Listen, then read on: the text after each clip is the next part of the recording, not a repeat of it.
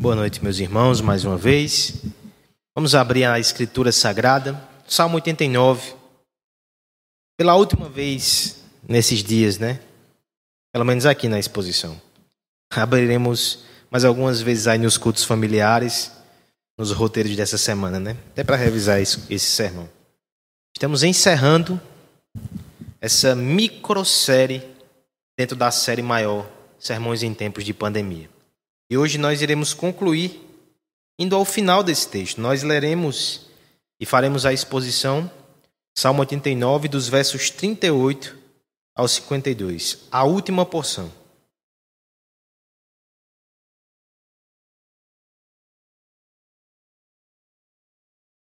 Boas histórias, elas podem até começar amenas e com conjunturas felizes e suaves. Mas para que realmente tragam impacto no nosso coração, elas precisam, no meio da trama, passar por momentos difíceis, para que no fim encontrem-se o ápice narrativo, para que sejam realmente uma história de redenção. No entanto, temos também alguns roteiros que optam por fazer um movimento um pouco diferente. Começam bem, crescem, e no final tombam. Assumem contornos muito escuros e sombrios. Nem todos têm estômago e apreço por enredos tão melancólicos. Seria este o caso do Salmo 89? Os últimos versos, eles têm sim um tom de lamentação. Mas será que é assim que termina esse cântico didático tão maravilhoso que fala sobre o pacto da graça? Só saberemos mergulhando mais uma vez na Escritura, lendo, ouvindo e sentindo o drama que emerge dessas páginas inspiradas. É isso que faremos nessa noite. Vamos ler a primeira parte e depois nós daremos continuidade ao texto conforme fomos avançando na exposição. Salmo 89, verso 38 ao 45, inicialmente, diz assim a palavra de Deus. Tu, porém, o repudiaste e o rejeitaste, e te indignaste contra o teu ungido, aborreceste a aliança com teu servo, profanaste-lhe a coroa, arrojando-a para a terra, arrastaste os muros todos, reduziste à ruína as suas fortificações. Despojam-no todos os que passam pelo caminho, e os vizinhos escarnecem. Exaltaste a destra dos seus adversários e deste regozijo a todos os seus inimigos. Também viraste o fio da sua espada e não o sustentaste na batalha. Fizeste cessar o seu esplendor, deitaste por terra o seu trono. Abreviaste os dias da sua mocidade e o cobriste de ignomínio. O pacto da graça estabelece os seus pés no solo firme dos atributos divinos. Vimos isso no primeiro sermão. Mas ele mira nas alturas, nos termos da promessa pactuada, a vitória e exaltação do nosso amado Rei eterno Jesus Cristo. Esta promessa é a joia encapsulada no centro do pacto que confere glória a Deus e alegria ao seu povo. Mas entre o chão, o fundamento, que são os atributos de Deus, e as alturas da promessa maravilhosa e bendita em Cristo, nós temos os desafios do tempo presente. Entre a raiz e os frutos, nós temos o tronco, que é atacado pelo vendaval feroz que tenta o derrubar. É nesse espaço temporal, entre o juramento e a entrega, entre a promessa e a conclusão, que a batalha mais intensa se desenvolve. Pensando mais uma vez no pacto matrimonial como exemplo e ilustração disso, entre a festa de núpcias e o envelhecimento final com uma vida comum, vitoriosa e harmônica, entre esses dois extremos, nós temos as crises do casamento as adversidades que se abatem sobre a família, a doença, o desemprego, os pecados que ferem e ameaçam essa harmonia, ameaçam rasgar o tecido da aliança. Momentos em que a desesperança hospeda-se em nossa casa e prega dioturnamente a falência desse vínculo, a ineficácia da promessa, a dissolução inevitável do pacto. Uma verdade precisa ser estabelecida aqui, irmãos. Por um imperativo da realidade. Não existe aliança debaixo do sol que não passe por algumas tensões. Na verdade, essas ameaças de ruptura justificam inclusive a existência de juramentos que nos atam no amanhã a despeito das lutas de hoje. Mas é certo que há crises que são mais intensas. É certo que há batalhas que são mais ferozes. É certo que algum desses problemas e momentos difíceis tem um potencial destrutivo que ameaça arruinar definitivamente os arranjos mais belos que nós tentamos construir aqui. Na aliança com Deus, nós também temos momentos assim, em que as tensões parecem pressionar tanto a aliança que nós achamos que ela vai ser despedaçada.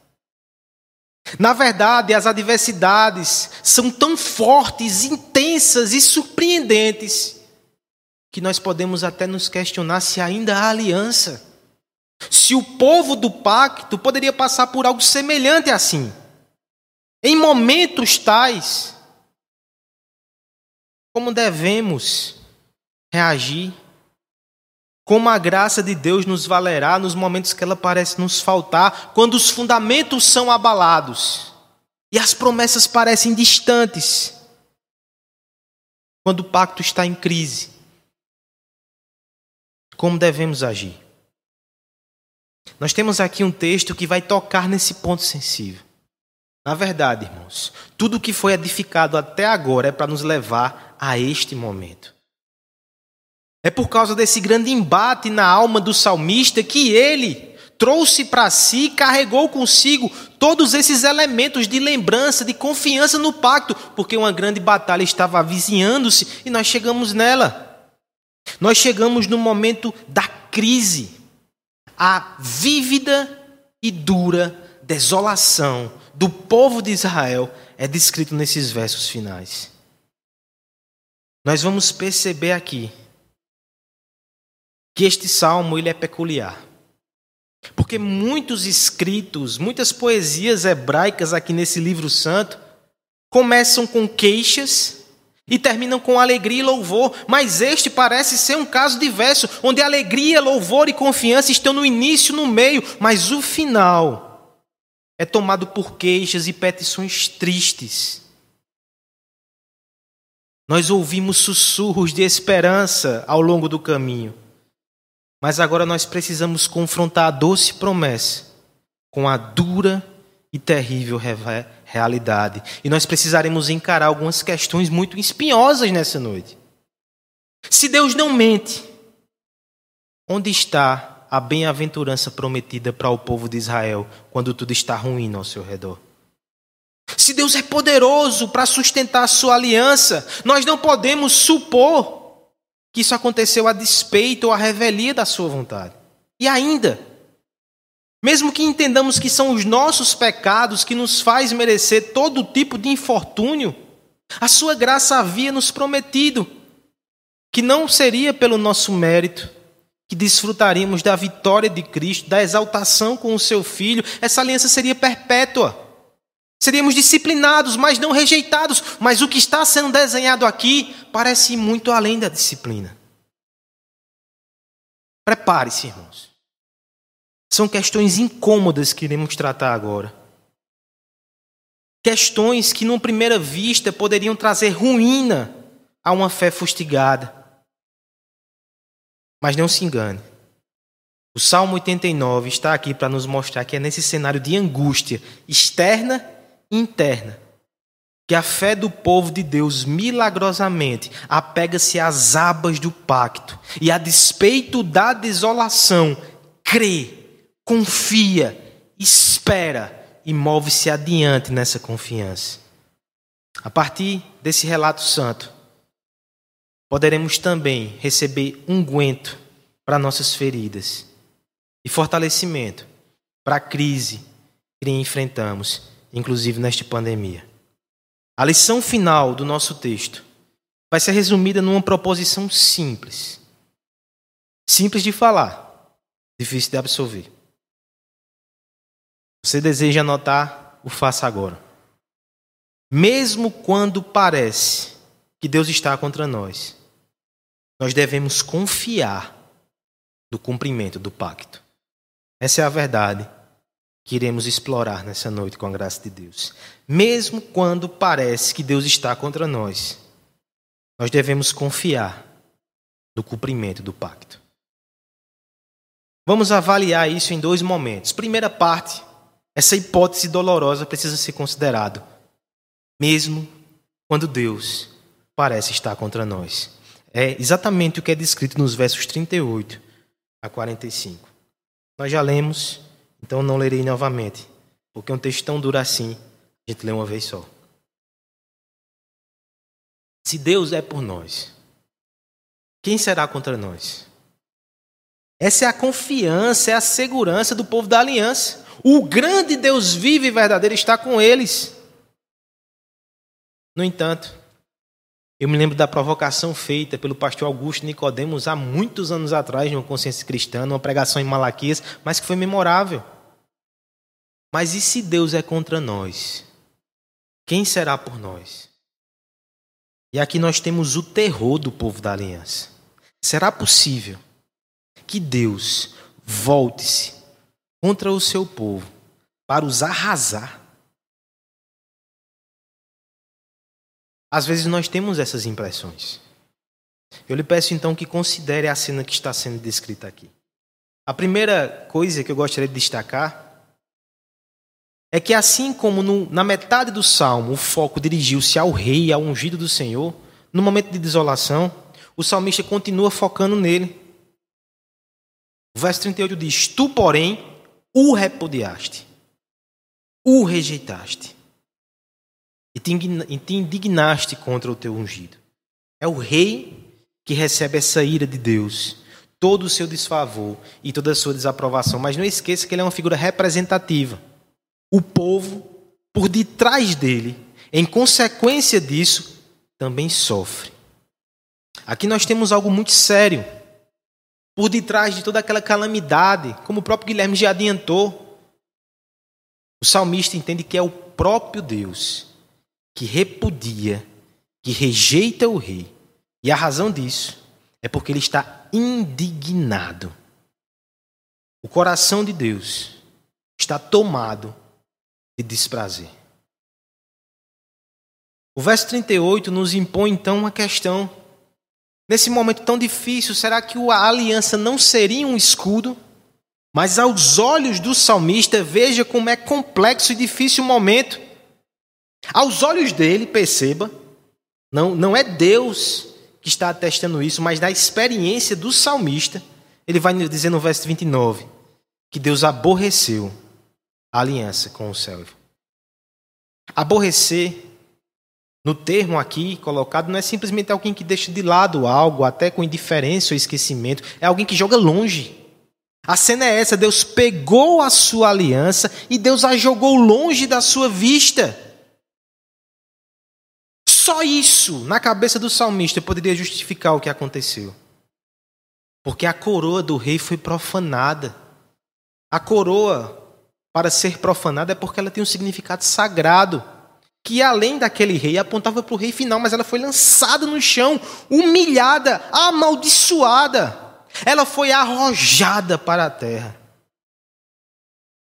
E agora, a partir do verso 40, como que por uma sombra nós percebemos o rei sendo humilhado, mas toda a nação após ele. Porque os muros de Jerusalém foram arrastados as suas ruínas, as suas fortificações se tornaram ruínas, ou seja, todas as defesas, todos os recursos, todas as fortalezas agora não são mais nada. O povo está desprotegido. Mas a parte mais difícil é que o povo de Deus, na sua interpretação, não olha simplesmente para os inimigos e confere a eles êxito. A Babilônia é uma nação sábia, tem seus artifícios de guerra, não. O povo, pela boca do salmista, entende que é Deus que está dando essa vitória. Veja o que é dito no verso 41. Despojam todos os que passam pelo caminho. Aqui ele está focando nos inimigos que, como vitoriosos, vão tomando os despojos da guerra. Os vizinhos escarnecem, essa foi uma queixa de Israel. Enquanto a nação era levada, o povo zombava. Mas apesar desse fator humano, apesar desses inimigos, apesar desses traidores, o mais difícil aqui para nós compreendermos está no verso 42. Por detrás dos inimigos, por detrás dos vizinhos escarnecedores. Verso 42 diz: Exaltaste a destra do adversário. Foi o Senhor que deu essa vitória a eles. Não só isso. Deste regozijo a todos os seus inimigos. O Deus que prometeu nos alegrar, agora nos entristece e alegra os seus inimigos. Veja a descrição do cenário da batalha. Se já era difícil para aquele povo lutar sem Deus, a descrição do verso 43 é que Deus está contra eles. Olha a cena. Também viraste o fio da espada, ou seja, inutilizou os seus armamentos. Eles não tinham mais força. E não sustentou na batalha. Por causa disso, a consequência é uma descrição aqui nos versos 44 e 45 da derrocada de Israel durante a invasão dos babilônicos em 597 a.C. Veja como a descrição é forte. Fizeste cessar o resplendor. Acabou a festa, acabou a glória, acabou a beleza. Deitaste por terra o trono, não há mais rei em Israel. Entenda como essas palavras são fortes, à luz da promessa que haveria um rei eterno. 45 vai dizer: abreviaste os dias da sua mocidade e o cobristes de ignomínia.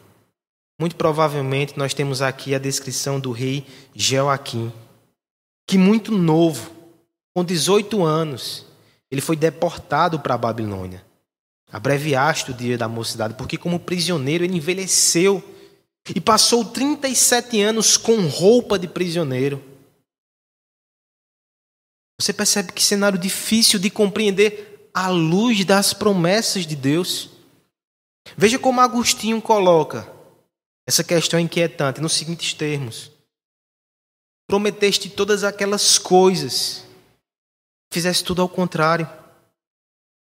Onde estão as promessas que há pouco nos alegravam, que tão vividamente aplaudíamos, a respeito das quais nos congratulávamos com segurança? Parece até que foi um que prometeu e outro que destruiu. Mas o que nos causa admiração é que não foi outro.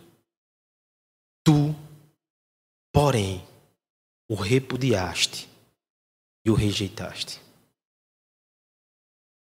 Uma pergunta precisa ser feita, irmãos. Será que em cenários assim tão desoladores, não seria mais fácil crer que Deus foi impotente em alguma medida de fazer esse mal cessar? Será que para nós não é mais difícil ter que encarar a verdade que Deus está por trás disso? Quantos e quantos não tossem a teologia para tentar fugir dessa questão? Mas deixa eu lhe dizer que isso não é o melhor para nós, não é isso que o texto nos mostra, não é assim que o povo de Deus encarava a calamidade, porque se há um Deus soberano que está no controle, que os castiga, esse mesmo Deus é a esperança de que mais na frente possa haver uma reversão nesse quadro, ele possa voltar-se para nós mais uma vez com seu favor. Porque o mesmo Deus que aparentemente está contra nós, pela promessa, pela aliança, pelo seu caráter imutável, nós podemos crer que de algum modo misterioso ele ainda está por nós. E se ele é soberano, e se ele é poderoso, a calamidade não é o estágio final da nossa vida. Irmãos, não é a primeira vez que acontece esse tipo de situação na Bíblia, apesar de ter sido uma das mais trágicas. Lembre, por exemplo, do infortúnio que aconteceu com Jó. Nós estamos lendo o livro de Jó na nossa devocional diária, na leitura bíblica anual. Jó tinha plena consciência que Deus estava por trás do seu infortúnio.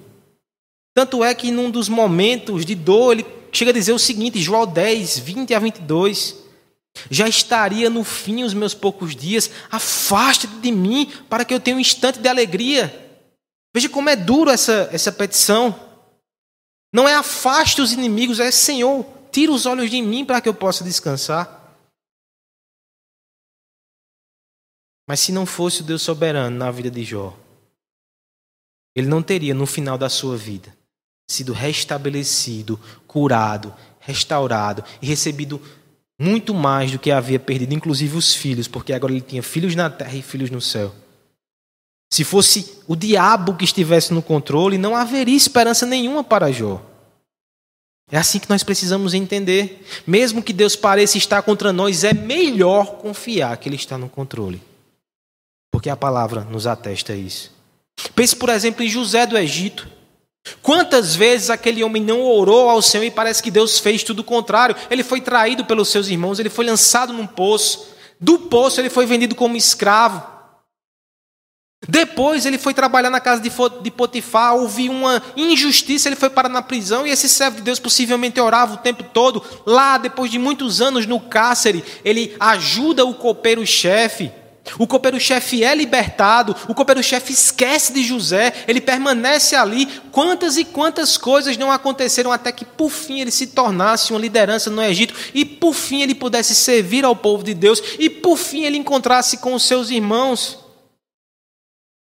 Mas José entendia que, mesmo nos momentos que Deus parecia estar contra ele, ele continuava no governo, ele tinha propósitos bons.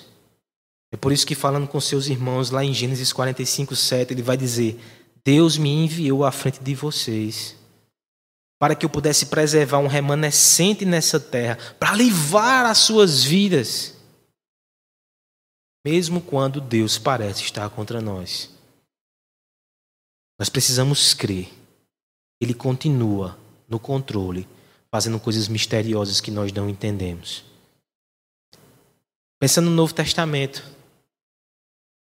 os discípulos no barco, quando são atingidos por uma tempestade. Tempestades que poderiam ser descritas assim como Deus contra eles. Lembra de Jonas? A grande tempestade contra Jonas foi logo percebida pelos homens como a ira dos deuses. Mas ainda que parecesse que Deus estava contra eles, Deus estava com eles. E Cristo fez a tempestade se acalmar. Para nós, fica a lição que precisa ser considerada. Em algumas circunstâncias, o Deus do pacto pode parecer estar contra nós. Mas mesmo assim, nós devemos prosseguir confiando nele. Fora do muro dos pactos, as tempestades são derramadas com considerável frequência. Ali não há porto seguro. Em alguma medida é graça de Deus que haja esses vendavais e maremotos para desmascarar a instabilidade deles. Mas o que diremos nós ao perceber que em alguns momentos as águas furiosas também invadem as casas e as famílias da aliança. Mas o nosso coração precisa aprender essa verdade para não desfalecer. Expectativas erradas podem trazer frustração, podem afogar o nosso ânimo e podem minar a nossa fé no Senhor. O sangue nos umbrais da porta nos livra do anjo da morte, mas não nos brinda das mensagens de finitude que nós ainda compartilhamos com a humanidade. O pacto da salvação nos garante que em Cristo o Senhor não está contra nós. Mas os caminhos da providência ainda têm cores escuras, caminhos misteriosos e noites de choro. Crianças, como é que nós podemos entender essa mensagem até mesmo na idade de vocês. Você tem dúvida que seus pais te amam? Mas não tem momento que parece que ele te odeia. Ele esbraveja, ele solta fogo, ele te castiga. Mas mesmo assim, você precisa entender que o amor dele não é alterado pelas suas mudanças e até pelas suas atitudes disciplinares. E olhe que pais pecam. Imagine Deus. Mesmo quando parece que sua face está enfurecida, mesmo quando estamos debaixo da disciplina, ou simplesmente nós nos encontramos em sofrimentos e calamidades que não parecemos entender, mesmo assim, o seu pacto permanece oculto pelas dispensações misteriosas da sua providência. Isso deve preparar o nosso coração para momentos em que tudo desmorona ao nosso redor. Talvez seja nessa crise. Desemprego, crises familiares, doença, depressão. Eu não sei, irmãos. Mas eu quero te dizer que você está num pacto com Deus e mesmo assim você não está imune a essas coisas. Deus não nos garantiu o salvo-conduto, Deus nos garantiu a sua graça. Nós precisamos ter expectativas corretas. E nós devemos nos apegar à palavra e à promessa de Deus, porque eu sei que há momentos que é difícil conciliar as providências de Deus com as palavras de Deus, mas de forma infalível no final elas convergem para a mesma coisa que é a glória de Cristo e o nosso bem. Nós precisamos alimentar o nosso coração na fé. Na verdade, muitas vezes nós precisamos até corrigir a nossa visão. Porque nós não entendemos o que Deus está fazendo. Nós não entendemos o que ele prometeu. Pense no caso concreto. Deus prometeu fortalecer a sua igreja e manter uma dinastia. Ele iria fazer isso, mesmo colocando tudo abaixo. Porque no final não era o templo, no final não eram as instituições, no final não era a glória nacional de Israel, no final não era sequer a pompa de um trono terreno. Eram verdades espirituais que seriam cumpridas em Jesus Cristo, mas aquelas pessoas não entendiam daquela forma. Por isso sofreram, receberam um choque, um impacto e um desespero. Irmão, será que o Senhor não está nos ensinando também nessa pandemia que não é o templo físico, não é nem o calor e a presença dos irmãos, não são nossas estruturas, não são nossas tradições. Não é sequer o culto que prestamos a Deus que devemos prestar. Mas é simplesmente as realidades espirituais e a glória do Evangelho que continuam operando no nosso coração. Será que muito do nosso sofrimento, será que muito do nosso desespero não é incompreensões teológicas que precisam ser dissipadas? Passando tudo isso, que a igreja abrace o Evangelho de Jesus Cristo como seu maior tesouro. Não tem pandemia que nos separe dele. Não tem isolamento social que nos afaste da comunhão preciosa do Senhor. Eu creio que em breve voltaremos. Mas se nós voltarmos sem entender que o principal é Cristo e não as paredes, nem mesmo a comunhão dos irmãos, nós teremos desperdiçado a nossa quarentena. Mesmo quando tudo parece contra nós, quando o próprio Senhor parece contra nós. Nós precisamos seguir crendo que por trás dessa neblina é o sorriso escondido de Deus. E eu quero fazer uma observação aqui muito séria. Você que está nos ouvindo e que ainda não está num pacto com Cristo, se o povo da aliança sofre com a possibilidade de Deus estar contra eles, e na verdade não está, imagine você, Deus está contra você corra imediatamente para debaixo das asas de Jesus Cristo e se abrigue ali. Fuja, fuja da ira de Deus. Nós devemos confiar, mesmo quando Deus parece contra nós. Por quê? Parte final do nosso texto. Porque o pacto será cumprido. Mesmo quando Deus parece estar contra nós, nós devemos confiar no cumprimento do pacto. Leamos agora os versos 46 e 52 para terminar esse texto tão poderoso. Até quando, Senhor? Esconder-te-ás para sempre? Arderá a tua ira como fogo? Lembra-te como é breve a minha existência. Pois criarias em vão todos os filhos dos homens. Que homem há que vive e não veja a morte, ou que livre a alma das garras do sepulcro? Que é feito, Senhor, das tuas benignidades de outrora, juradas a Davi por tua fidelidade? Lembra-te, Senhor, do pobre dos teus servos, e como trago no peito a injúria de muitos povos, com que, Senhor, os teus inimigos têm vilipendiado, sim, vilipendiado os passos do teu ungido. Bendito seja o Senhor para sempre. Amém e amém.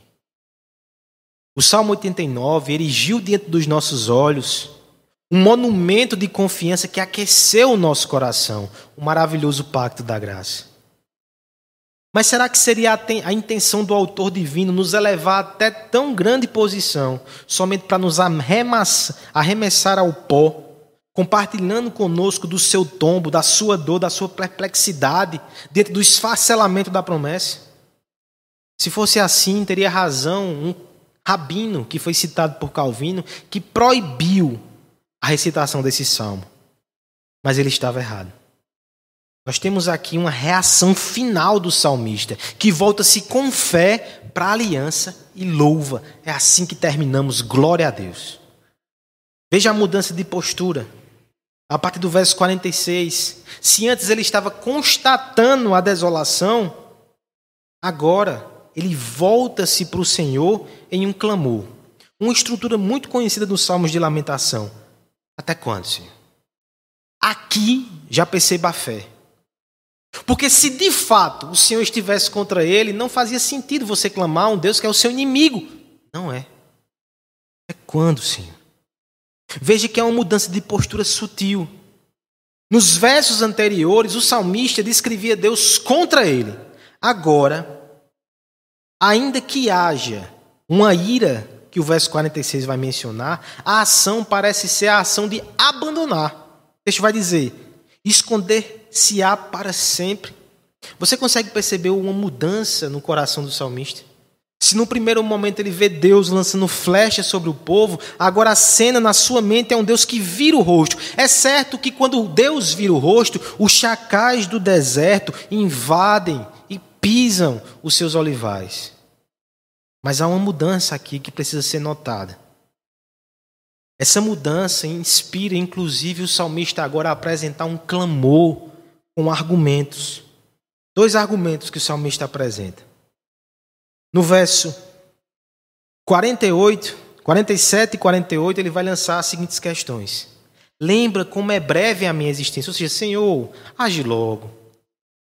Não deixe passar tanto tempo, não, eu vou morrer criarias em vão todos os filhos do homem. Ou seja, se o Senhor não tiver misericórdia, para que criou esse povo? A gente só vai ter sofrimento e a gente só vai ter morte, porque ele vai dizer no verso 48: Não há homem que se livre da morte. Nenhum de nós pode se livrar, pode livrar sua alma do sepulcro. Senhor, o Senhor nos criou só para sofrer, se não há graça, se não, mais, não há mais aliança, a nossa vida não tem sentido. Ele apela para a sua condição desesperada e miserável.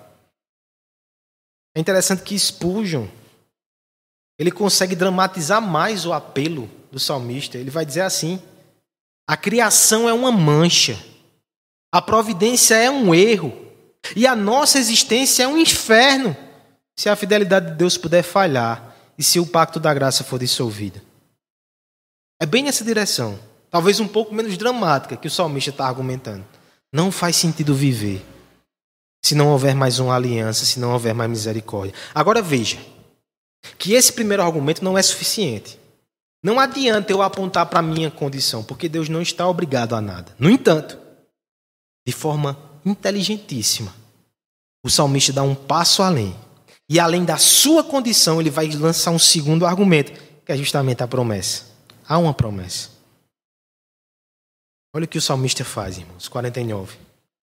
Que é feito, Senhor, das tuas benignidades de outrora juradas a Davi por tua fidelidade. Ele lembra do juramento, ele lembra da aliança, ele lembra do pacto e pergunta: cadê a bondade, Senhor? E bondade aqui, benignidade, é uma palavra muito especial no hebraico.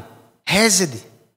Amor pactual não é qualquer bondade, não. É a bondade do Deus da aliança para com o seu povo. Cadê, Senhor? Onde ele está?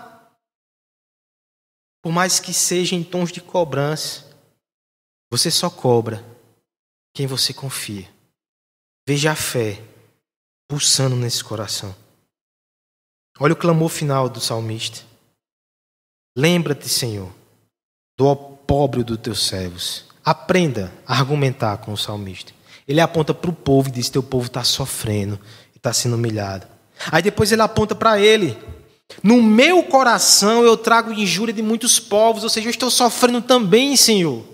E no final ele aponta para o ungido, porque sim, os teus inimigos têm vilipendiado os passos do teu ungido, ele está sendo humilhado. Veja que argumento, irmãos. Somos finitos e miseráveis sem a tua graça. Mas há um pacto onde o Senhor nos prometeu graça. Agora, Senhor, olha para o teu povo, olha para mim, olha para o teu ungido. E diante disso, irmãos, nós temos a conclusão mais inusitada possível. Bendito seja o Senhor para sempre. Amém e amém. Algumas explicações precisam ser dadas aqui sobre esse verso. À primeira vista, ele representa uma nota de louvor no final de um salmo trágico. Mas o significado é um pouco mais profundo. Na sua Bíblia, depois, perceba que o Salmo 42, verso 13, tem o mesmo conteúdo desse versículo. Bendito seja o Senhor para sempre. Amém, amém. O Salmo 72, verso 19, tem o mesmo conteúdo, bendito seja o Senhor para sempre, amém, amém. O Salmo 89, este, e o Salmo 106, 48 tem o mesmo conteúdo. Sabe qual é a semelhança desses salmos? Todos eles encerram um dos livros do Saltério. Só, tá, só tem uma exceção. O salmo que o nosso irmão Guilherme leu pouco antes aqui na liturgia, no início, o Salmo 150 também encerra um livro e também encerra o saltério. E se você verificar, não tem essa estrutura. Mas o que acontece ali é que os últimos cinco salmos, do qual ele é o último, são os chamados salmos de aleluia. Ao invés de um versículo, nós temos cinco salmos que explodem em louvor e exaltação ao nome de Deus. O que é que isso significa para nós? Qual é a interpretação teológica? No fim de cada salmo, nós temos um sinal de que o final dessa história vai ser de adoração. E lá no fim, no último salmo, nós temos a confirmação com muita glória. Finalmente o nome de Deus é exaltado. Lembre-se, os cinco livros do Saltério, eles contam a história da redenção. E no final de cada livro, nós temos essa nota para lembrar que Deus será glorificado no fim, mesmo no terceiro livro, o mais difícil que é o livro da desolação, que é este livro que nós estamos lendo aqui. Do Salmo 72 ao Salmo 89 são os salmos mais trágicos, que falam do exílio, da destruição, da ira de Deus, do aparente abandono de Deus. Mas no meio de tudo isso, no meio desse salmo tão difícil, a nota final é: pela fé, nós antevemos a glória de Deus sendo manifesta, o pacto sendo cumprido e a adoração do Senhor que vai tomar conta da terra.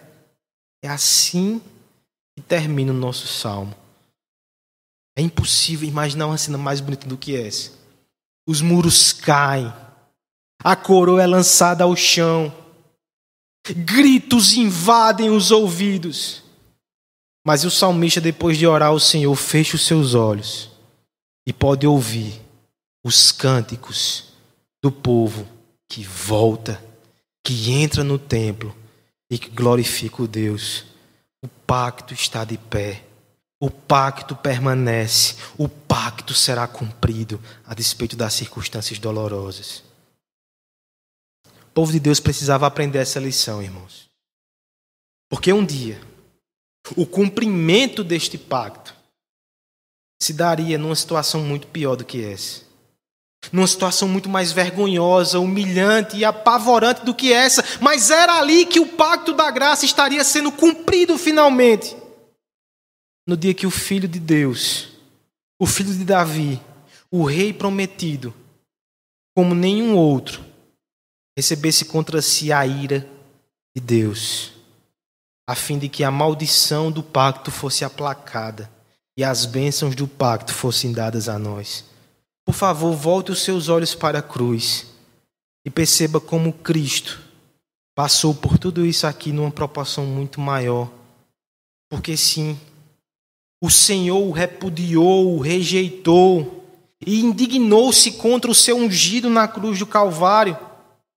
Sim, a sua coroa foi profanada, uma coroa de espinhos que feriram as frontes do nosso rei. Sim, os inimigos o despojaram, os guardas repartiram as suas roupas, os vizinhos escarneceram deles, mesmo sendo ladrões. O seu resplendor cessou, porque seu rosto ficou desfigurado. Seus dias de mocidade foram literalmente abreviados. E ele fora coberto de ignomínia, não só física, não só moral, mas espiritual, porque ele levou sobre si os nossos pecados. O nosso rei ungido, ele olhou para o céu e perguntou: Até quando, Senhor? Mas ele não foi atendido, porque a ira de Deus ardeu como um fogo sobre ele. Mas foi ali que o Senhor provou para nós que Ele sabe que a nossa existência é breve e ele sabe que em vão criaria os filhos dos homens se não houvesse aliança, se não houvesse graça, se não houvesse cruz. Foi ali que ele provou que as benignidades de outrora permaneciam prometidas. Porque Cristo levou maldição para que a bênção do pacto fosse derramada sobre nós. Os passos do Filho de Deus foram vilipendiados mas ao fazê-lo, ele tomou de nós o nosso pobre, pobre. E é por isso que nós chegamos no final do salmo, no final do saltério e no final da nossa história aqui, bendizendo o nome do Senhor para sempre, por causa da cruz, do ungido de Deus que cumpriu o pacto em nosso lugar, em nosso favor. A cruz nos ensina, irmãos, que, mesmo que pareça que Deus está contra nós, nós devemos continuar confiando. Porque Deus esteve contra si mesmo na pessoa do seu filho, para que nós fôssemos salvos, purificados e gozássemos da bênção, bênção eterna do pacto da graça, mesmo quando Deus parece contra nós. Devemos confiar, conf, continuar confiando no seu pacto. Ele salvará ele será glorificado. Nós nos alegraremos nele. No exílio da Babilônia, na cruz do Calvário, o povo de Deus deve aprender que Deus sempre cumpre as suas promessas, ainda que faça isso num nível de complexidade maior do que somos capazes de discernir.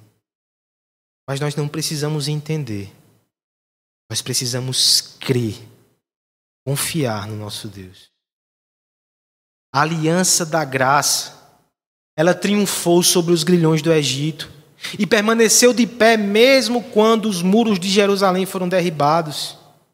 A validade da promessa fora arrastada para a sepultura com Cristo, mas foi arrancada de lá por Deus que o ressuscitou. Não há escuridão mais densa do que a luz da nossa salvação prometida. Não há vale tão profundo que possa soterrar a esperança daqueles que foram amados por Deus em Jesus Cristo. Não há fornalha ardente o suficiente para derreter os elos da corrente do pacto que nos unem aos braços amorosos do nosso Salvador. Estamos seguros nele, ainda que os montes se abalem, ainda que o céu escureça, ainda que a morte esteja em nosso encalço. Como devemos proceder quando as dúvidas com relação ao pacto nos afligirem? O texto dessa noite nos ensina que nós devemos ser francos, como o salmista foi. Nós devemos procurar o Senhor, nós devemos abrir o nosso coração, porque quando expomos com franqueza as nossas dúvidas e impaciências, nós recebemos o, o consolo para a nossa alma na promessa de Deus. Nós somos confortados por Ele. Mas quando você se entrega ao descontentamento secreto, nem é tão secreto assim, porque se revela em atos de amargura e diante de Deus nada está oculto, você fica sem a cura divina para o seu coração. E qual é a cura divina para o nosso coração no momento de crise? O Salmo 89 nos ensinou que é conhecer as promessas de Deus, o pacto de Deus, os atributos de Deus, a glória de Deus prometida em Jesus Cristo para nós. Quando a crise chegar, aqueles que conhecem o pacto, aqueles que conhecem a Cristo e aqueles que conhecem o Deus que prometeu, eles conseguem continuar caminhando mesmo sem enxergar. Nós precisamos dessa doutrina, meus irmãos. Nós precisamos desse conhecimento. Você precisa fazer parte dessa aliança, se ainda não está incluso nela. Nessa semana eu recebi duas mensagens no meio de grupos ali de pastores, que trouxeram muita alegria ao meu coração.